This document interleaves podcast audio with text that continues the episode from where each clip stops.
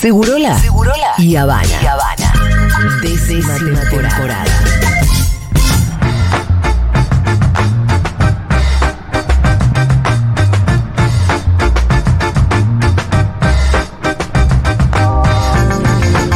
El lado B, no, no, no, no, no, no. no. Acá tenemos un, una especie de.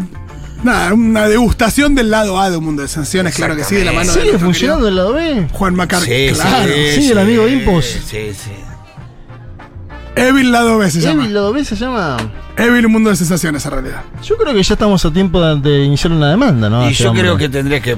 Derecho o, de autor. o pasar a, la- a los bifes. Sí, igual no te sentís un poco como el Kun Agüero que quiso cerrar una No parrilla. diría tanto, pero bueno, Juan. ¿No te sentís, No, no, no te sentís como el Kun Agüero que quiso cerrar una tintorería en Córdoba? Yo lo quiero-. Es más, no solo Pero- lo quiero mucho, sino que cada tanto le mando alguna información. Claro, sí. Yo Hay una también, pero no- convivencia. No, da bola cuando las noticias Sí, sí, no. A mí yo le mandé una que era un padre Igual, de. igual es grandote para pelearlo, mamá, tú.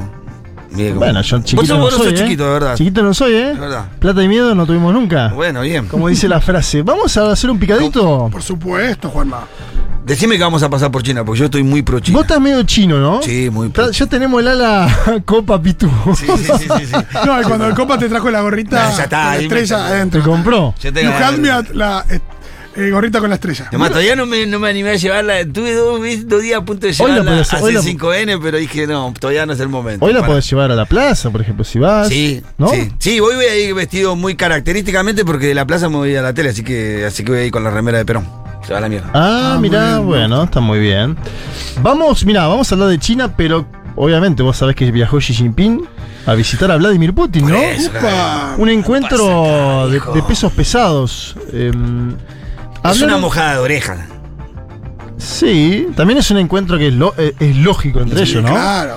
Son países que tienen un vínculo estrecho desde hace tiempo. Cuatro horas y media de charla. Es una banda. Es una banda. Es muchísimo cuatro horas y media. ¿no? En general uno está a 40 minutos. Puedo decir que planif- planificaron los próximos 20 Un- años de la- del mundo. Claro, para mí eso con, cua- con, cua- con cuatro horas. es- 20, esa- planificaron 20 años, del 50 mundo. años, sí, sí. de acá a 50 años va a pasar todo esto. Porque los chinos en 4 horas te te planifican un mundo. ¿eh? Viste que China venía, yo les conté, eh, que había presentado un punto, 12 puntos para la paz, donde estaba respeto a la soberanía, ¿no? Con lo cual podría ser visto como un guiño a Ucrania, si se quiere, pero también la caída de las sanciones unilaterales, que es un guiño, si se quiere, A Rusia. al Kremlin, claro. Es decir, puede, puede tener elementos para dialogar con ambos. Y acuérdense que les conté también que Estados Unidos estaba en contra de este plan de paz chino. Desde el inicio. Ahora, en estos. Hoy no viaja al final, pero va a viajar el domingo. Va Lula a China también, a juntarse con Xi Jinping y a ver si funciona este plan para la paz. ¡Viva Lula! China que. eh, Lula, digo, que se hizo un chequeo ayer en- y tiene una neumonía leve, lo comento porque va a salir en algún lado, incluso pueden leer algún graph catastrófico, neumonía leve en forma plan alto, por eso postergó el viaje hasta el domingo, pero viaja el domingo a China, Lula, eh, y me parece que es importante, ¿no? Este encuentro. ¿Por qué? Sí. Porque se da en un marco, y vos, eh, Pitu, lo, lo- lo sabrás porque también seguís estos temas, donde la Corte Penal Internacional dispuso días atrás la detención de Vladimir Putin. Sí. La Upa. detención. Yo cuando leí el título digo, bueno, vayan a buscar. Claro. ¿Quién va, ¿Quién va a buscarlo? A ver, Es como cuando quise venir a buscar a Eve, me parece. Pero con un montón de tanques alrededor. Y además, ¿no? Que China dice sobre ese intento de detención que plantea la Corte Penal Internacional que hay un doble estándar. Claro. Fíjense que hace dos días, o unos días acaban de cumplir el 20 aniversario de la invasión norteamericana a Irak, ¿no? Claro. Eh, donde hubo crímenes. Sí, donde nadie pagó nada. Nadie pagó nada, donde se dijo que había armas de destrucción masiva. Nunca vimos una foto. Acuérdense de Colin Powell mostrándolo en la ONU, ¿no? diciendo estas son las armas de destrucción masiva, no se encontró nada. Eh, lo que sí se encontró, que Julian Assange lo filtró, son los crímenes del ejército norteamericano, de los Estados Unidos de América. Nadie le pagó. Hay una película yankee de eso. No, no, eh, no es eh, la Green Zone, eh, Zona Verde, creo que se llama. Sí, con Matt Damon, ¿no? Sí, que, que- que muestra un poco eso, como lo mandan a buscar cosas que no existen. Sí, ¿no? a, los comandos del ejército. Está muy buena esa película.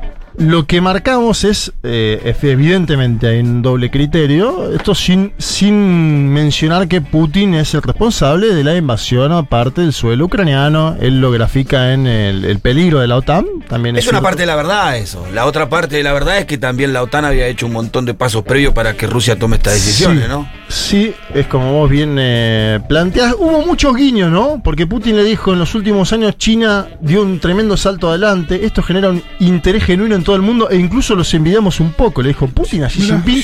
Y Xi Jinping le dijo, y atención a esto, sé que el año que viene habrá elecciones. Gracias a su liderazgo ustedes tuvieron un progreso significativo para el éxito y la prosperidad de su país. Estoy seguro de que su pueblo lo apoyará en sus buenos proyectos. Nunca China se mete tan a fondo. Claro, en acá la es algo que charlamos interna. bastante con el, con el Copa acá que nos dice que, Bueno, decirle al- al- cuando venga el Copa hoy sí, mismo. que- que no China nunca se mete, pero mirá acá dice, jugando. Estoy seguro de que su pueblo lo apoyará en sus buenos proyectos. le ¿Y dijo. cómo- Que siempre le decíamos al Copa que cuando estaba allá sobre todo, bueno, contale que acá necesitamos que, que- que no gane la derecha. que- ¿Y cómo, cómo está la, la, la, la cuestión política interna en Rusia? ¿Cómo está Putin? En, ¿sabes, ¿Tenés La- idea? En no, función sí. de la, la imagen de La él. aceptación que tiene es altísima. Siempre Ah. hay un centro Levada que es bastante independiente. Porque es difícil también medir a partir de que no, no hay centros independientes de opinión pública. Pero hay uno que se llama Levada, que es bastante independiente, que es muy citado por los Estados Unidos de América, que le da siempre valoración superior al 70% de aceptación a Vladimir Putin. Y cuando hay conflictos bélicos, y esta es una verdad que a veces duele, cuando hay conflictos bélicos en general ap- apoyan los pueblos, lo Sí, sí, contábamos antes. Tengo un audio que es bastante picante, porque tiene que ver con el pedido de detención de la Corte Penal Internacional. Habló un aliado histórico de Putin, que es el expresidente sí. Medvedev y dijo, ¿saben qué? Me, me, me imaginaba con un fusil tirando tiro al aire y diciendo esto. Pa, ¿Qué dice Medvedev? Dice, bueno, me imagino que por ahí lo quieren detener a Putin en Alemania, pero ¿qué sucedería si pasa? A ver, escuchamos al expresidente Medvedev. Está claro que se trata de una situación que nunca será real, pero no obstante imaginemos que se ha hecho realidad. El jefe de Estado de una potencia nuclear va, digamos, a Alemania y es detenido. ¿Qué es eso? Una declaración de guerra contra Rusia. En este caso, todos los medios rusos, misiles y demás se dirigirán al Bundestag, a la oficina del canciller y así sucesivamente.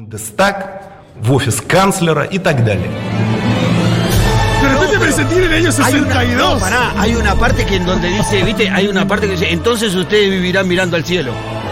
Sí. Eh, que lo mato y adelante tiene el botón rojo. Agarrame que lo aprieto.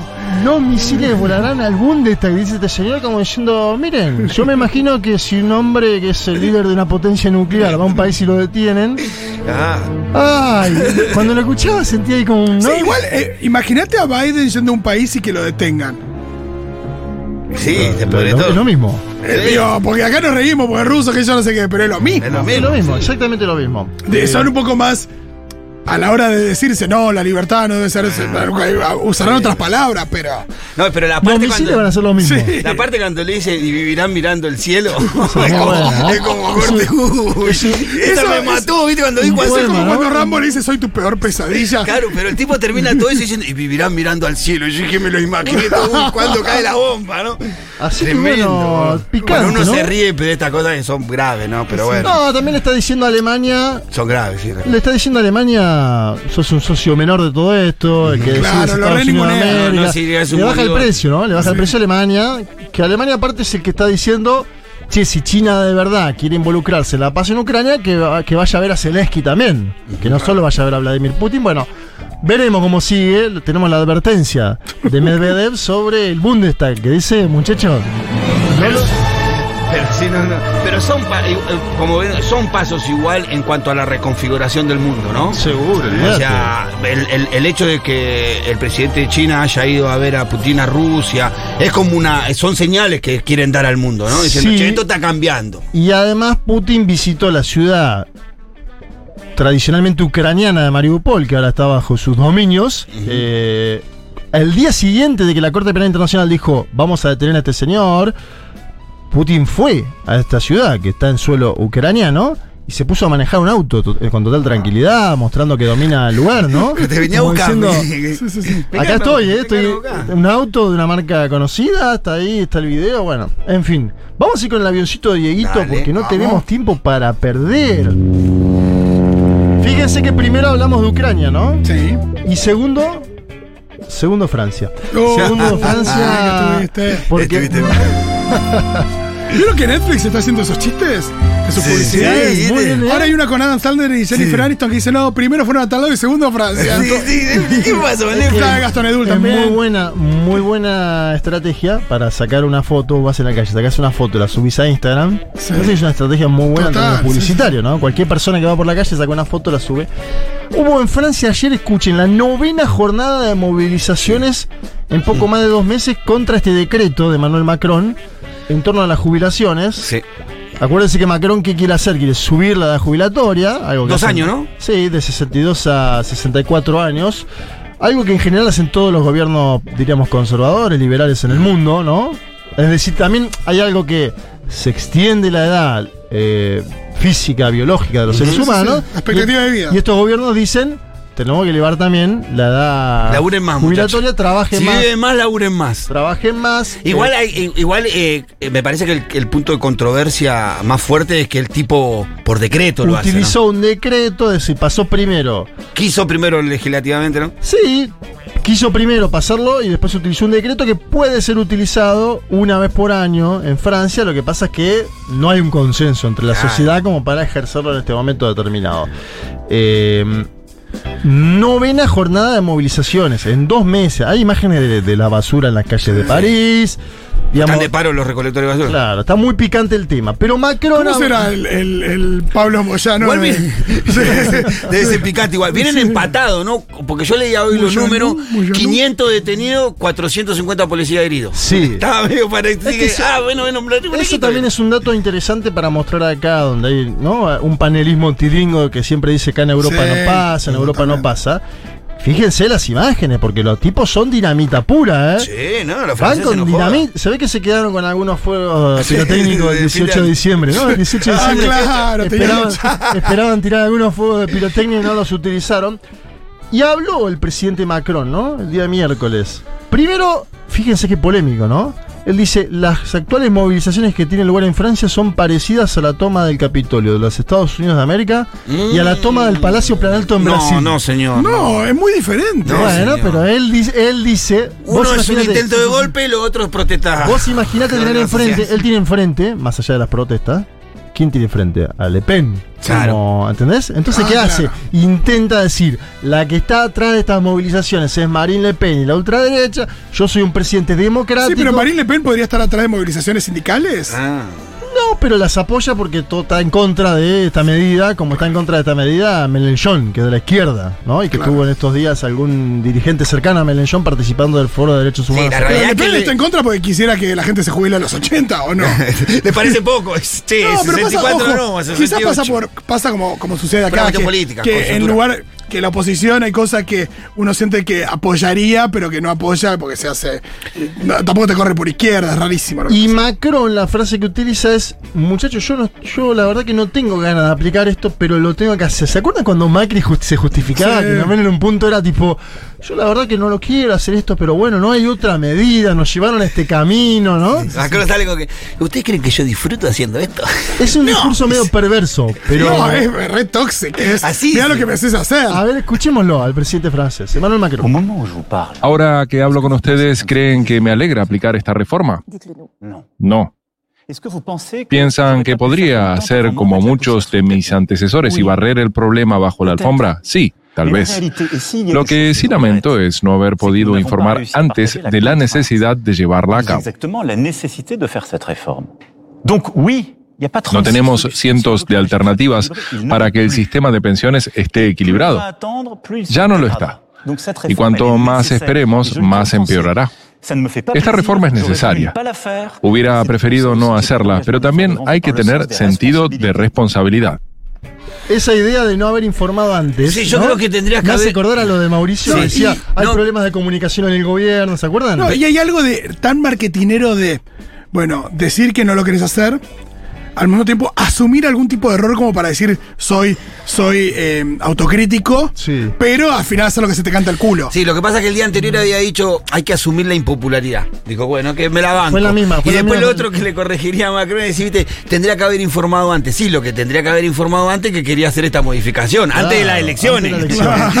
Ahí tenías que haber informado Lo- que quería subir la edad jubilatoria. Él lo que dice cuando esto no me importa ser impopular, es dice, ya está, este es mi segundo mandato, no puedo acceder a otro. Hay medio que, que está diciendo eso, me chupa un huevo mi Sí. futuro político, me mandaron a hacer esto, ¿no? En un punto estaba planteando esa situación. Bueno, muy parecido a lo de- a lo de- al planteo de Macri cuando, cuando le hace, Majul le dice, bueno, pero eso va a traer muertes. Y Sí. bueno, uno tiene que estar ah, preparado para asumir lo que ven, o no, medio parecido el planteo. Y hablando de Macri, nos tomamos el último avión, un A avión ver. que igual este avión de Dieguito va a tener ciertos problemas. No, porque yo no sé si se enteraron de esto, pero hubo un encuentro de la derecha continental. Eh, Vieron que hubo esta semana, se juntó el grupo de Puebla. Sí. Sí. En la Argentina, habló Cristina Kirchner en el CCK y demás. El viernes, el viernes pasado, ¿fuiste al CCK? No, lo vi ¿Lo en vivo ah, porque estaba estabas, estabas en duro en la previa. Además, le hicimos algunos reportajes a. Bueno. No, un discurso bueno de Cristina. Yo tengo alguna siempre, algo que decir sobre si la izquierda conduce buena parte de los países de América Latina y el Caribe, las mesas de expresidentes son válidas, pero hay algo ahí que revisar y ver, ¿no? Claro. Expresidente, pre- ¿no? Porque el grupo este que estoy, les voy a mencionar ahora, que se llama Foro Libertad y Democracia, que se juntó el día viernes pasado. ¿Ese que se junta en Miami? No, se juntó en Santiago de Chile este. Viste que ellos van cambiando, van No, mutando. pero hay uno que se juntan. Hay uno, no es el mismo. Yo le traje uno que se juntó en, la- en Esta- en Estados Unidos el año pasado. Después estaba el grupo de Lima, que era el grupo que quería que le invitaban a Maduro. Vargallosa, ¿era ese? Sí, sí, sí. Vargas Llosa está vinculado a todas estas eh, actividades. Esto es algo que lanza solamente en este momento como anfitrión Piñera. Que salió del gobierno de Chile también, salió con una impopularidad muy alta, ¿no? Acuérdense que aquellas movilizaciones no son 30 pesos, son 30 años, el ascenso de Boric, etcétera, etcétera. Se prendió fuego el país, básicamente. Sí, básicamente se prendió fuego el país. literalmente. Se fue por la parte de atrás él. Bueno, eh, pero no tendrá que ver un poco con que Boris no está. El, el animarse a salir de vuelta no está No sé, yo sus creo que no. Fíjate que del otro lado del mostrador, en el grupo de Puebla, tampoco está Boric y sí está Marco Enrique Sominami, que es ex candidato presidencial de la centroizquierda. Que es paradójico, pero ¿Y dónde Chile en eso. Boric? Pará, Chile en eso ocupa un lugar central en los dos grupos, en el grupo Puebla y en el grupo eh, Libertad y Democracia Nuevo. Pero el gobierno no está. Y el gobierno no está en ellos. Pero ta- ojo, no solo Chile, ¿eh? Fíjate Brasil. En el grupo de Puebla esta vez estuvo disminuido Brasil, porque está gobernando Lula. Sí, sí, El Lula. viernes, ¿quién estuvo? La señora de Brasil, que era? Eh, Había una funcionaria de Brasil. eh, en- Había una jurista que estaba vinculada a la defensa del expresidente Lula, pero una jurista. Ah, ¿sí? no era funcionaria. No estuvo Dilma, Dilma va a asumir el Sí, banco de los BRICS, no estuvo Lula da Silva, Lula da Silva va a China, no, tiene que ver con que a veces estás eh, gestionando, ¿no? Claro. Estás con la gestión. Me parece que tiene que ver con eso, no es que hay un desaire de Lula da Silva y su gobierno al grupo de Puebla. Y por otro lado tenés a Bolsonaro que no participa a estas instancias porque va con las instancias más hardcore de Trump. O sea, no participa acá. esto, Esta- esto es chiquitaje, papi. No, Nosotros estamos más esto- cerca del Ku Klux Klan que otra cosa. Claro, dice, estos son la, la derecha tradicional, ¿no? Diría. Bien. Vamos a escuchar al anfitrión de la cumbre. Estoy hablando de este señor eh, llamado Sebastián Piñera, que aparecía en todos los Panama Papers, los Pandora Papers, que supo No ser presidente una. de Chile. Dos veces fue presidente de Chile Sebastián Piñera, se fue con alta impopularidad. Fue presidente de, de cuando los mineros quedaron atrapados, ¿no? Sí, Con su corbata roja. sí, de 2010, Y eso ¿no? rescató. ¿eh? 2010 era eso. Claro, porque hizo Bachelet Piñera, Bachelet Piñera, Boric. Y después veremos qué pasa, porque también está en ebullición. Pero Piñera dice, muchachos, tenemos que juntarnos.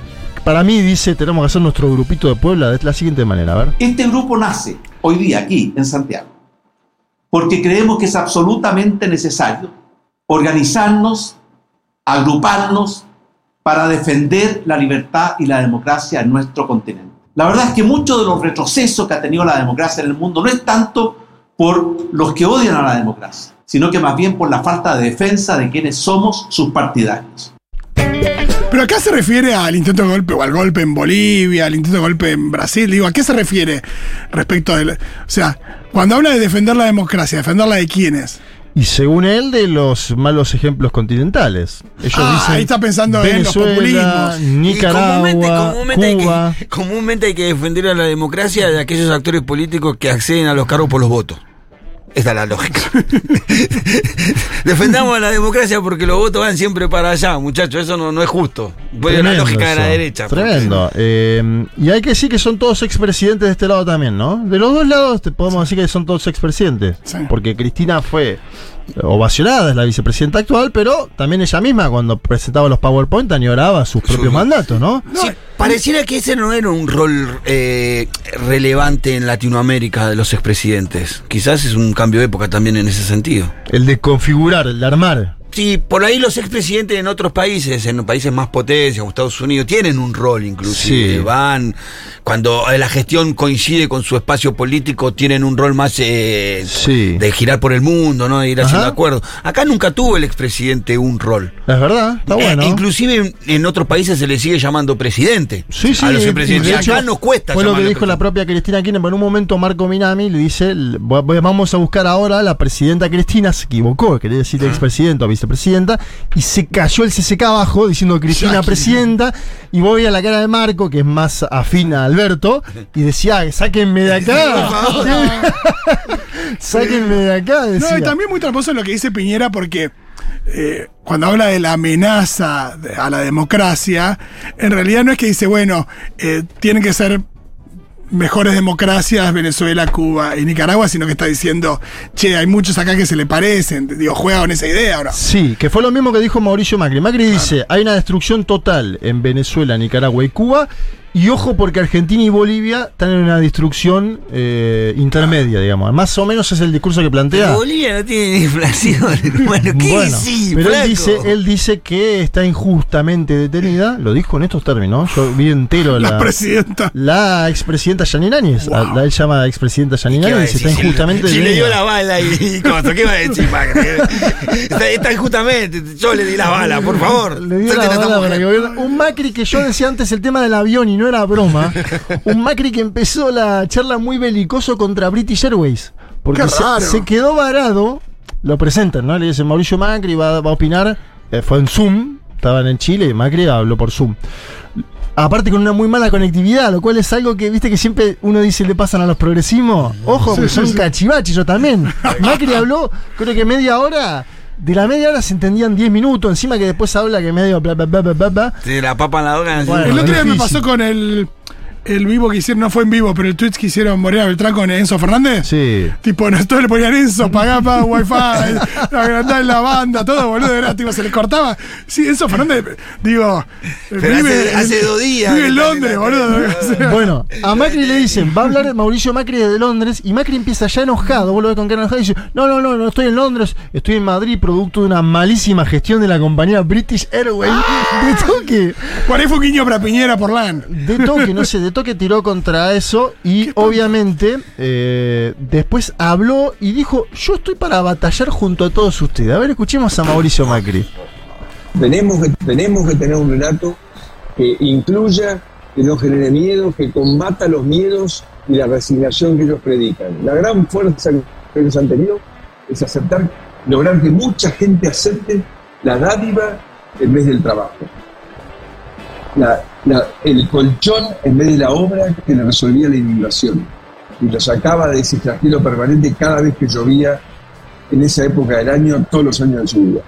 Y creo que ahora tenemos de dónde podemos, pero va a requerir un enorme trabajo y un enorme compromiso. Y como han dicho todos, yo estoy para batallar junto a todos ustedes.